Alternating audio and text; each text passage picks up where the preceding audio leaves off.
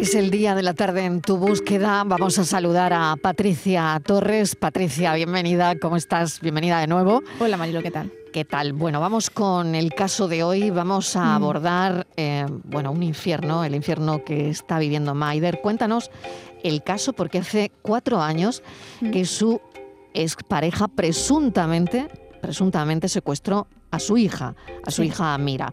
Cuéntanos la historia. Pues eh, Maider Ortiz dio a luz en diciembre del año 2017 a una preciosa bebé llamada Amira.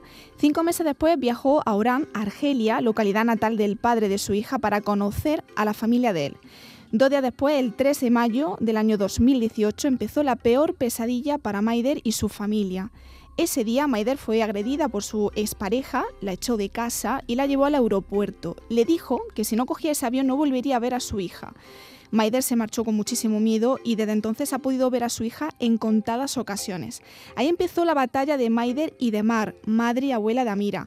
Cuatro años después de este episodio, la pequeña sigue retenida por su progenitor, condenado en España por violencia de género y sobre el que pesa además una orden europea de detención. Maider y Mar solo quieren justicia y piden que la pequeña Mira vuelva a casa. Y están con nosotros. Maider, bienvenida. Gracias por acompañarnos. A vosotros. Y voy a saludar a tu madre también, a Mar. Mar, gracias. Buenas tardes, a ¿Qué tal? Maider, ¿dónde está la niña? Pues actualmente está con la familia paterna. ¿Y sabes, ¿Y sabes el sitio en Argelia? Bueno, eh, ahora han cambiado de domicilio, entonces no sé exactamente dónde están, pero la tenemos localizada por el consulado. ¿Y cómo va el caso? Pues el caso aquí está todo a mi favor, o sea, la custodia de la patria por tres es mía, pero allí eh, se le han dado a él, se le han dado a él por el arraigo cultural, por la religión y por el idioma. Entonces, pues si aquí está todo atado, y allí que la niña para ojos de Argelia es argelina, pues no, no sé si hay mucho que hacer. y, esa es, y, esa es, la historia, Patricia, adelante. Eh, sí, sí, porque bueno, eh, por la historia que hemos conocido, Maider y Mar, parece que todo esto lo tenía ya planeado, era un plan trazado, porque solo así se entiende que se tramitase la nacionalidad argelina a espaldas eh, de ti, de, Maider, y que su comportamiento pues comenzase también a cambiar en el mismo vuelo con, destino a mm. Argelia, ¿no, Maider? Eh, sí, exactamente. O sea, eh, cuando nació la niña a los cuatro meses, él me dijo que su madre tenía todo el derecho y su familia de conocer a la niña. Entonces yo dije, pues mm. claro, vamos a Argelia. Yo fui con ellos y yo no sabía lo que me esperaba el terrible sufrimiento que me va a esperar. En cuanto yo ya estaba en el avión, él me dejó de hablar, cambió prácticamente. Cuando pisó su país, yo no conocía a esa persona con la que había compartido dos años. Y pues, como han dicho, me la me pegó, me agredió, me la quitó y me obligó a montarme en un avión porque si no, o me pasaba algo a mí o le pasaba algo a mi hija. Entonces, me tuve que tuve que abandonar el país a la fuerza. Maider, o sea, no, mm, eh, tú te llevaste una sorpresa eh, porque en tu relación. Eh, bueno, era un hombre al que no, al que mm, te diste cuenta que no conocías, ¿no? No, es que no, yo nunca me lo iba a esperar de él. Yo tenía 17 años, pero yo sabía que quería acabar con este hombre. Estaba muy enamorada de él, entonces me dio, pues, sí, no, sé, flipé mucho, la verdad. Hmm. Además, sí, además me, comentaba Mar eh, en, en, esa entrevista previa el lunes que a Maider no le han dejado ser madre. ¿Eh, Mar? Eh, Mayer fue madre muy joven, eh, quiso seguir adelante.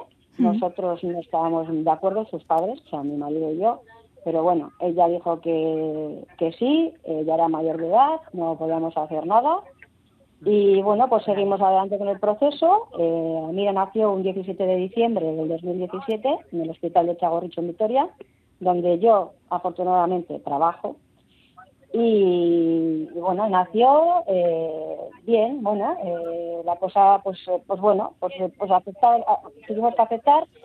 Y bueno la verdad es que estábamos bien bien eh, nosotros como padres como abuelos y bueno la pues la cosa pues iba bien estábamos muy contentos tanto con Maider como madre como con, con Amira. Bueno nos tocó ese proceso mm, muy jóvenes tanto nosotros como abuelos como mi hija como madre pero bueno, la, la cosa, bueno, pues, pues, pues iba bien, iba bien. Lo que pasa es que luego pasó lo que pasó. Eh, el 1 de mayo de 2018, Maider esa persona y la pequeña Mira eh, fueron a Orán, que es Orán, eh, una, provincia de, Argelia. Y ahí es donde empezó toda nuestra pesadilla. El 3 de mayo del 2018, Maider me llamó llorando y gritando, y mamá me está pegando y se ha llevado a Mira escaleras abajo. Entonces, pues eh, bueno, empezamos a actuar pues ya, con el consulado llamando, bueno, de urgencia, resulta que era jueves, no nos atendían porque ya el consulado estaba cerrado. Bueno, en fin, fue todo muy caótico. Maider, desde el año 2018 no sabes nada de tu hija o sabes pero no has podido eh, verla.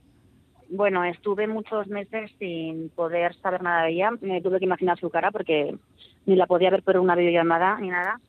Y luego fui con mis padres eh, en el año 2019, creo, a testificar en como la comisaría de allí, de Argelia, a contar los hechos y demás, y pude verla después de un año, durante media horita, pero volvimos sin ella, porque solo fuimos a testificar. Y luego ya el 30 de octubre volví yo con todo lo del COVID y demás, porque se iba a celebrar el juicio de o la custodia para mí o la custodia para él. Y me dijeron que iba a estar dos semanas y se iba a solucionar todo y estuve seis meses allí.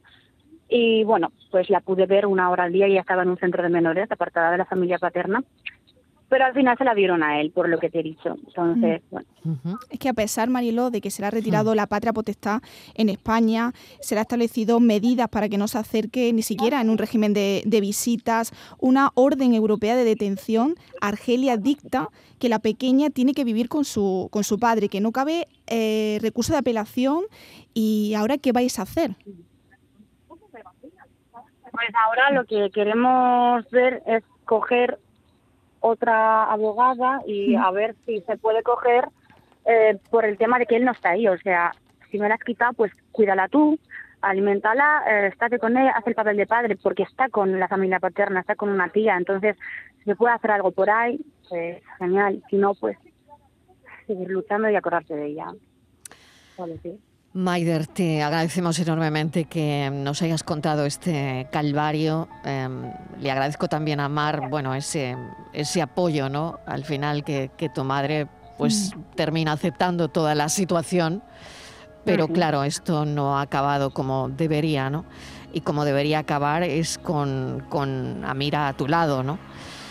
Em, en fin, te agradezco enormemente este ratito en la, radio y te mando un abrazo muy fuerte y seguimos en contacto. A vosotros, gracias. Maider y Mar, muchas gracias. Un abrazo. Patricia, qué, historia, Patricia, de sí, es una historia mm. impresionante y me contaba Mar en la entrevista del lunes, eh, yo lo único que quiero es que mi nieta, Amira, sea una mujer libre y que pueda decidir y opinar.